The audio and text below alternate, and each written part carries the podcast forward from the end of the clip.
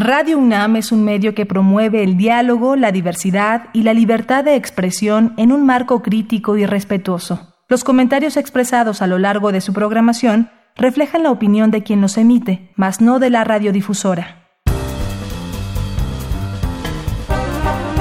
Conciencia, psicología y sociedad.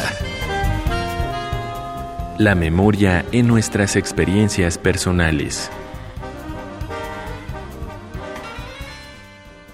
Bienvenidos, bienvenidas. Iniciamos Conciencia, Psicología y Sociedad. Transmitimos a través del 96.1 de FM aquí en Radio UNAM, en este que es el espacio radiofónico de la Facultad de Psicología, donde abordamos temas que siempre esperamos sean de su interés desde el enfoque psicológico. Yo soy Berenice Camacho y en esta ocasión le doy la bienvenida, una amplia bienvenida además porque se estrena en los micrófonos la doctora Laura Ramos. ¿Cómo estás, Laura? Qué gusto tenerte aquí. Vamos a estar colaborando juntos detrás de los micrófonos. Bienvenida. Hola, ¿qué tal, Berenice? Mucho gusto me da de nuevo estar aquí, ahora pero como conductora, y agradezco mucho la invitación. Al contrario, nos la vamos a pasar muy bien con muchos temas. Estamos en la cuarta temporada ya, así es que gracias, gracias por sintonizarnos. El día de hoy estaremos conversando sobre la memoria de nuestras experiencias personales con la doctora Selene Cancino y pues bueno, vamos a iniciarnos sin antes recordarles que se pueden acercar,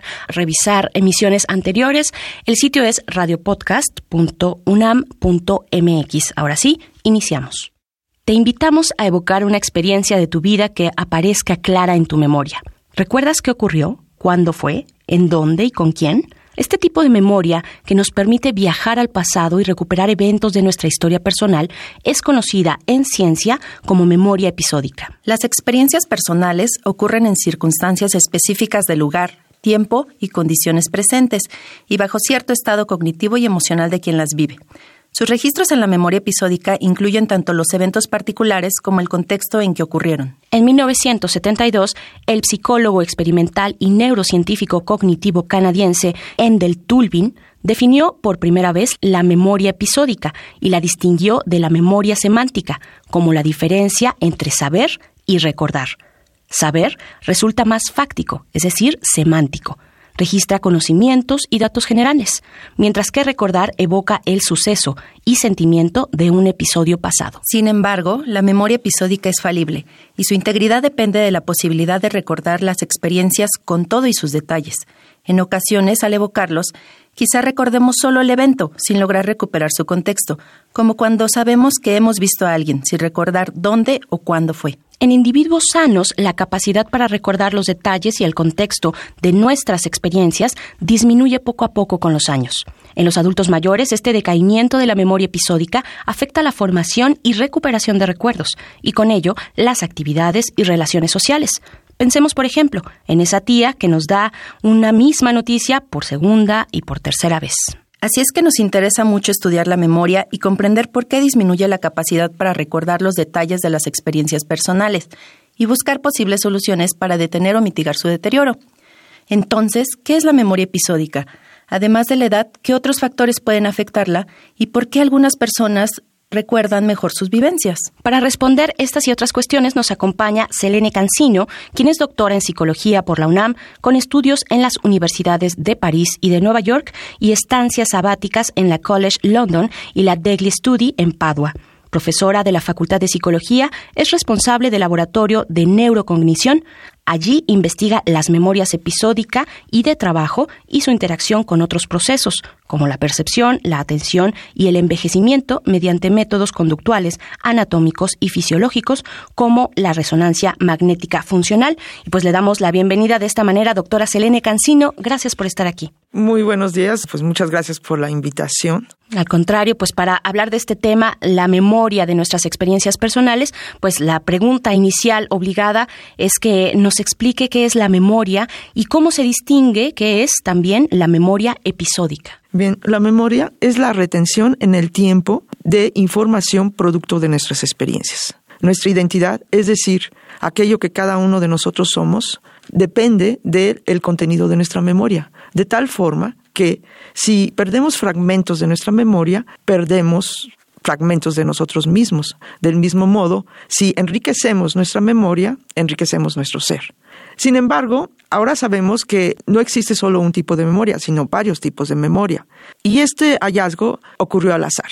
Y fue debido a que un paciente conocido como HM, quien padecía crisis epilépticas incontrolables, fue sometido a una cirugía con el propósito de curarlo.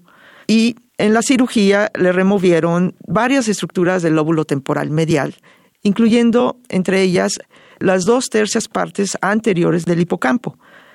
HM nunca se liberó de sus crisis epilépticas. Sin embargo, gracias a él, sabemos que la amnesia está asociada a un tejido que fue removido.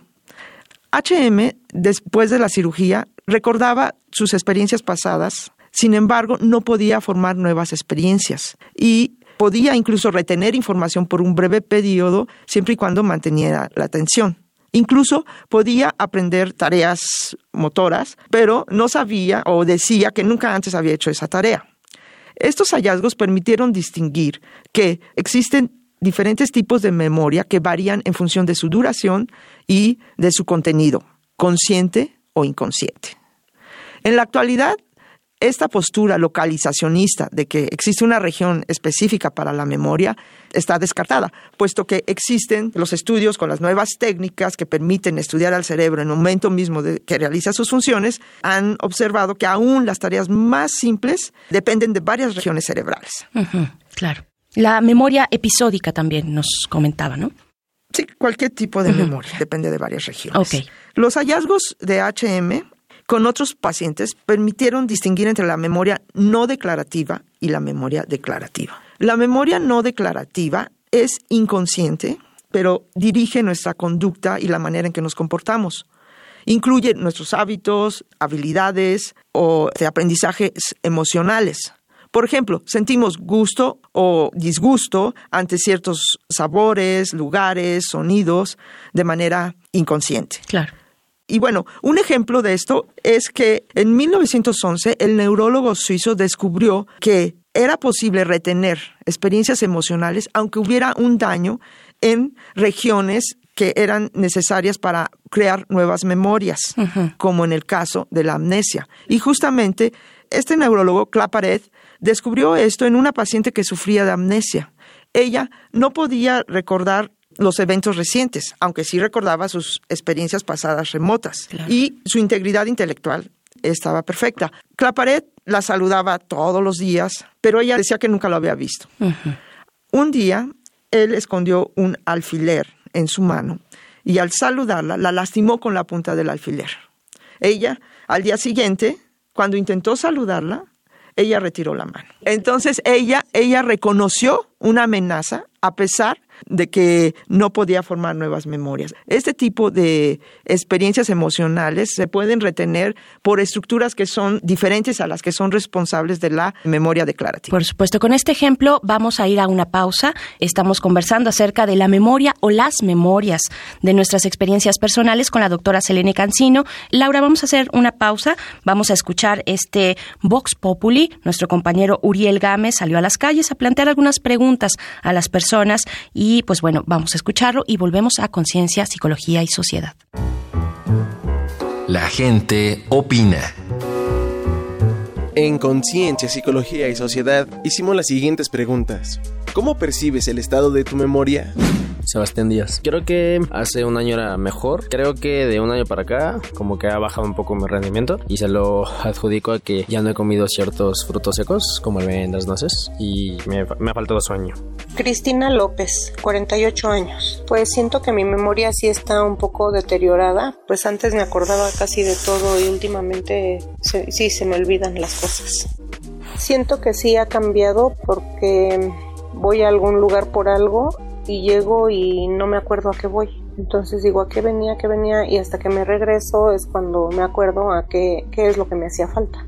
Sebastián Ortiz, tengo 37 años. Pues ya en esos tiempos a veces me cuesta un poco, ¿sabes? Por momentos olvido cosas un poco más recurrentes. ¿Y haces algo para mantener tu memoria? En el último par de años, sí. Me gustan los juegos de destreza, pero antes los practicaba más, entonces creo que ya no me he puesto a hacerlo. Pues en realidad no hago nada, porque sé que leer, eh, jugar ajedrez o varios juegos de mesa son importantes o hacen que la memoria se agudice, pero por falta de tiempo o por desidia no lo hago. Eh, también sé que comer nueces y eso ayuda. Pues he tratado de leer un poco más, he tratado de ejercicios para recordar cosas.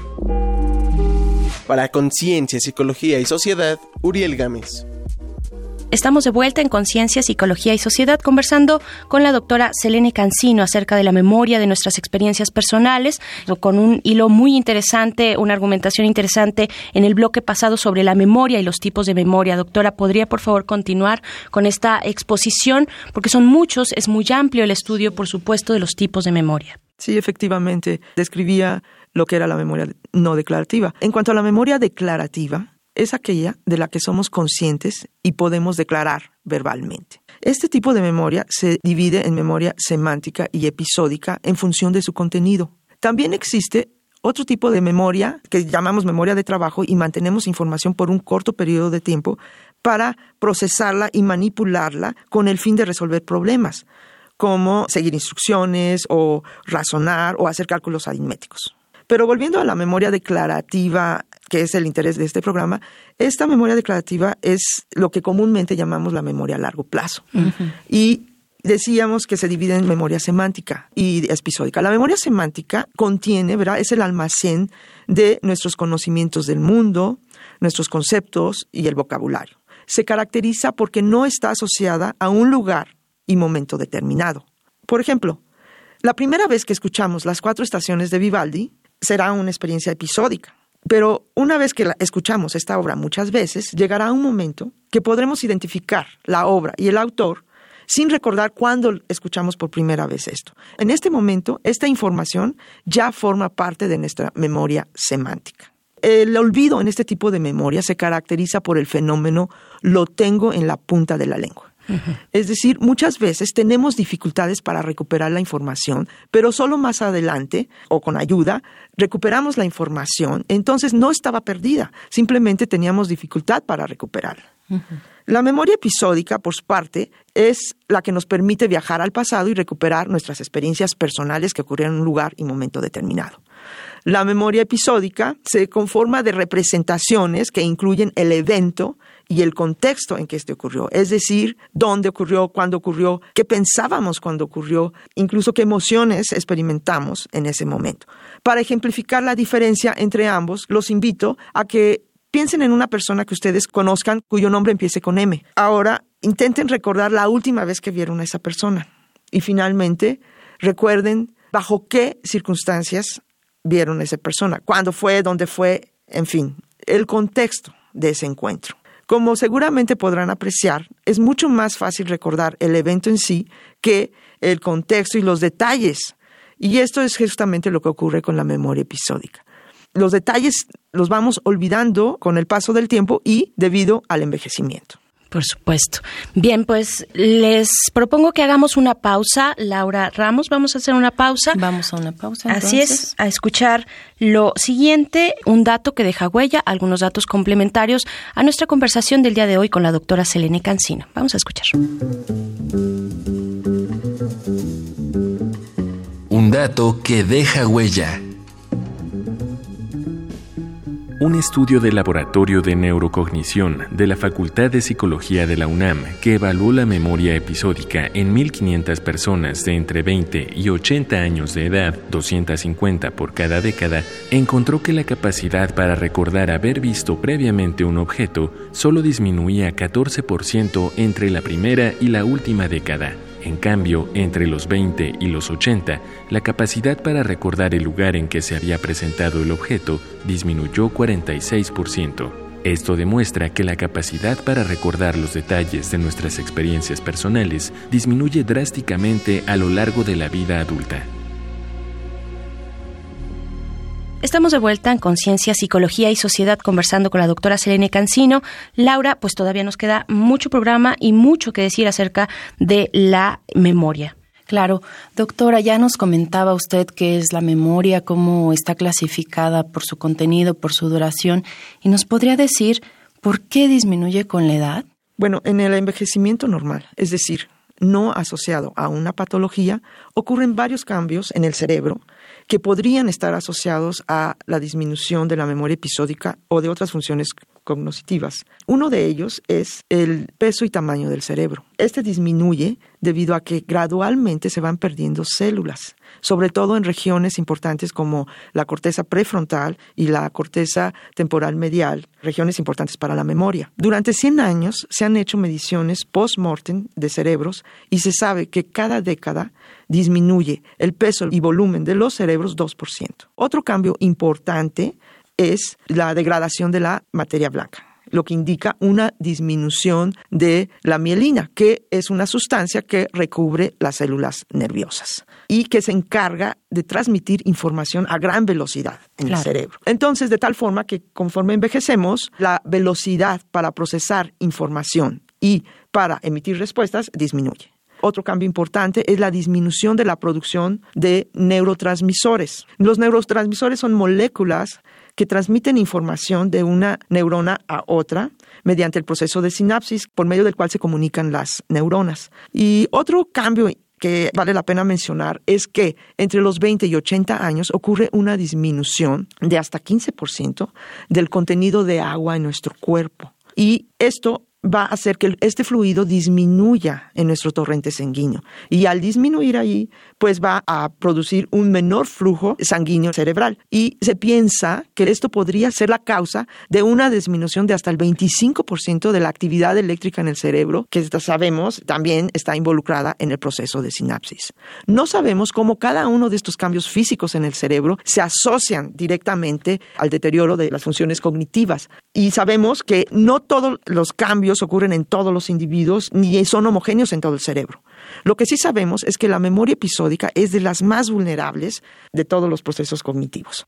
Doctora, ahora que menciona la cuestión de la edad, de cómo puede influir, sobre todo en edades mayores, también preguntarle, pues, cómo afecta a los jóvenes. ¿Los jóvenes pueden tener dificultades de memoria? Por supuesto, los adultos jóvenes también pueden experimentar este tipo de problemas, sobre todo en la actualidad en que estamos expuestos simultáneamente a muchas experiencias y esto puede afectar nuestros procesos de atención. Y sabemos que la atención es esencial para codificar información en la memoria, así como para recuperar dicha información. Numerosos estudios que han investigado cómo aprendemos información cuando realizamos dos tareas, invariablemente han encontrado que la codificación de la información en la memoria a largo plazo se ve afectada. Y esto se debe a que realizamos las tareas de manera secuencial. Es decir, primero procesamos la información y emitimos una respuesta ante la primera tarea y luego pasamos a procesar la información y emitir una respuesta en la segunda tarea. Cuando intentamos, por ejemplo, leer un texto y a la vez que estamos escuchando la radio. En estos casos, necesitamos compartir nuestros recursos de atención entre ambas tareas. Y debido a que la atención es un proceso de capacidad limitada, los recursos serán insuficientes para procesar la información. Y esto también hay que señalar, ¿no? Que para codificar la información se requieren procesos de elaboración, ¿sí? Es decir, necesitamos encontrar asociaciones entre los eventos y el contexto o los detalles que vamos a memorizar para que ésta se consolide en la memoria. ¿sí? El simple deseo o intención de memorizar es insuficiente. También, cuando necesitamos recuperar información de nuestra memoria, debemos buscar en las representaciones que tenemos por medio de estrategias y claves que nos permitan encontrar esa información. Sabemos que la memoria episódica es de capacidad ilimitada y también que la información puede permanecer por tiempo indefinido. Sin embargo, la dificultad radica en encontrar las claves apropiadas para buscar esa información dentro de nuestra memoria. Bueno, quisiera poner un ejemplo. ¿A qué me refiero cuando hablo de claves? ¿Sí? Por ejemplo, podemos tener una experiencia y en ese momento hay una canción que estamos escuchando. Posteriormente, si escuchamos esa misma canción, será mucho más fácil recuperar esa experiencia. Lo que en este caso, la canción ha funcionado como una clave. Okay. El problema radica en que conforme pasa el tiempo, los detalles se van olvidando y tendemos a hacer generalizaciones de nuestras memorias y por lo tanto será mucho más difícil encontrar la clave adecuada para recuperar la información. Por supuesto. Y los adultos jóvenes, sin embargo, quisiera mencionar que los adultos jóvenes podrían también tener problemas de memoria debido a un menor uso de su memoria. Frecuentemente vemos a los estudiantes tomar la foto de la información que está escrita en el pizarrón o de una diapositiva y es obvio que esta información no ha sido procesada como para poder ser insertada en nuestra memoria. Y seguramente cuando el estudiante revise esa información, la encontrará sin sentido, puesto que se encuentra descontextualizada con respecto a la otra información que también se dio en la clase. Claro. Esta disyuntiva entre la elección entre la tecnología y el uso de nuestra propia memoria, ya la vivió la humanidad hace muchos años. En los diálogos a Platón, Sócrates discute con Fedro, su discípulo, sobre el ofrecimiento que el dios egipcio Teot le hizo a rey Tamus. Teot inventó los números, el cálculo, la geometría, la astrología, el ajedrez y la escritura. Y cuando le ofreció la escritura, le dijo, este invento hará a los egipcios más sabios y les ayudará a la memoria. Sin embargo, era todo lo contrario. ¿Sí? ¿Por qué? Porque ocasionaría olvido y despreciaría la memoria, puesto que la gente, las personas, confiarían en este recurso externo como recordatorio en lugar de buscar adentro la información.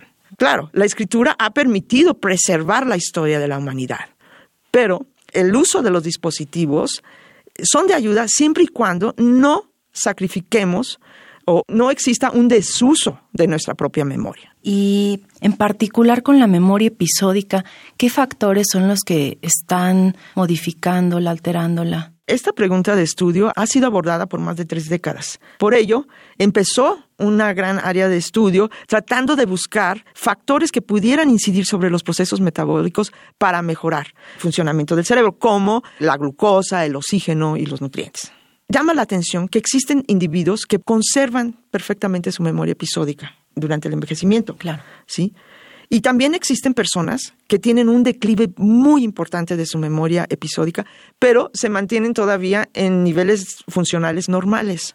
Entonces, a nosotros nos pareció que estos dos extremos de grupos de individuos serían una fuente importante de información para conocer qué factores están asociados a un mantenimiento y qué factores están asociados a un declive importante de este tipo de memoria. Por ello, hicimos un estudio donde Evaluamos 120 variables que incluían desde variables sociodemográficas, medidas físicas, biológicas, fisiológicas, historia de padecimientos, consumo de nutrientes, drogas, alcohol, tabaco y otras variables de la vida cotidiana como actividad mental, física, cultural, social, depresión y, en fin, también qué pensaban de su memoria, en fin, una cantidad enorme de variables Participaron más de 500 personas en este estudio y para clasificar las personas que mantuvieron su memoria, elegimos un grupo de personas que habían hecho una tarea de memoria de contexto, es decir, recordaban el contexto espacial en un ambiente de laboratorio, ¿verdad? Y aquellas personas que hicieron esta tarea por arriba del 80% con respecto al resto de la muestra, fueron clasificadas como aquellas que habían mantenido su memoria. En cambio, aquellas que hicieron la tarea por abajo del 20% del total de la muestra fueron clasificadas como aquellas que sufrieron un deterioro importante de su memoria. Asimismo, encontramos cuatro características en este grupo. Tenían más años de jubilados, utilizaban menos estrategias para compensar su memoria y tenían menos actividades que llamamos hobbies, ¿no? Actividades. Y además experimentaban mucha más ansiedad cuando utilizaban su memoria. Claro. Esto indica que el no estar vinculado a tareas mentalmente desafiantes podría estar asociado a un declive de este tipo de memoria. Doctora, pues vaya, qué impresionante, qué sorprendente. No tenemos más que agradecer su participación, su presencia en este programa aquí en Conciencia, Psicología y Sociedad. Doctora Selene Cancino, muchísimas gracias por compartir estos hallazgos con la audiencia de Radio UNAM. Gracias a ustedes. Vamos a hacer una, una breve pausa, volvemos, estamos en conciencia, psicología y sociedad hablando de la memoria de nuestras experiencias personales. Vamos a hacer la pausa. Reconecta, recomendaciones culturales sobre el tema de hoy. Funes el Memorioso es un cuento icónico de Jorge Luis Borges que apareció en su libro Ficciones. Un hombre uruguayo se accidenta y tras recobrar el conocimiento es capaz de recordar todo objeto y todo fenómeno con una prodigiosa y detallada memoria. Su infalible memoria es, sin embargo, una condena abominable. Es incapaz de olvidar y quizás de pensar. una joya más del genial escritor argentino. Es tiempo de las recomendaciones cinematográficas. He visto cosas que ustedes nunca hubieran podido imaginar. Momentos que se perderán en el tiempo, igual que lágrimas en la lluvia. Fragmento de Blade Runner, otro clásico de culto de la ciencia ficción en que robots replicantes se revelan en un futurista 2019. Descartes, policía retirado que debe detenerlos, conoce en el camino a Rachel, una replicante que se cree humana, pues le han implantado un colchón emocional de falsos recuerdos. Un inquietante filme de Ridley Scott con Harrison Ford que nos invita a reevaluar lo que significa ser humano. Te dejamos con The Way We Were, de Hamlish y Bergman, en la voz de Barbara Streisand.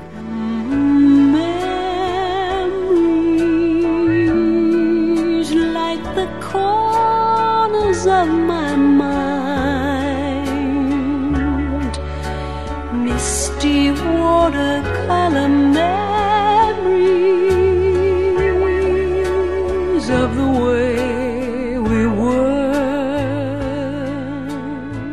Pues esperamos hayan disfrutado estas recomendaciones y por supuesto la propuesta musical. Estamos ya a punto de despedirnos y tenemos tiempo para, Laura, saber también tus reflexiones, tú como doctora, como psicóloga también, saber tus reflexiones sobre este programa. Claro, Berenice. Bueno, pues hoy tuvimos toda una cátedra, diría yo, de, de memoria, desde conocer cómo se está definiendo la memoria, cómo la definimos los psicólogos, el estudio que se ha hecho a lo largo de los años, porque además la memoria es un proceso que nos ha interesado desde el principio o desde que se describe la, historia humana y que lo vemos plasmado pues en la poesía, en la literatura y que sabemos que sin la memoria perdemos gran parte o totalmente nuestra personalidad.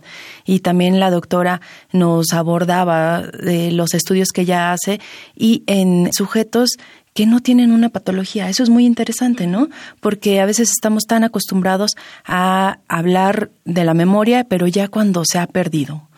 Pero conocer esta parte en condiciones donde no se tiene este diagnóstico es bastante interesante. Además nos deja con varias estrategias, ¿no? Sobre todo de estar reforzando, de estar aprendiendo continuamente cosas nuevas y de mandarle a nuestro cerebro para que se mantenga en forma. Pues nos despedimos ya, Laura Ramos, de nuevo bienvenida, gracias por estar aquí. Vas a estar durante la siguiente temporada, esta temporada, y esperamos que vengan muchos más, muchos más momentos, ¿no? Muchísimas gracias. A la producción de este programa, a la Facultad de Psicología, yo soy Berenice Camacho. Los invito a quedarse aquí en la programación de Radio UNAM. Hasta pronto.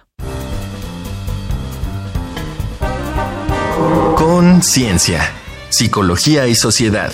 Del otro lado del espejo participaron Marco Lubián, Uriel Gámez, asistencia de producción, Carolina Cortés, Ana Salazar, guionista, Augusto García Rubio, vinculación e información, producción, Frida Saldívar.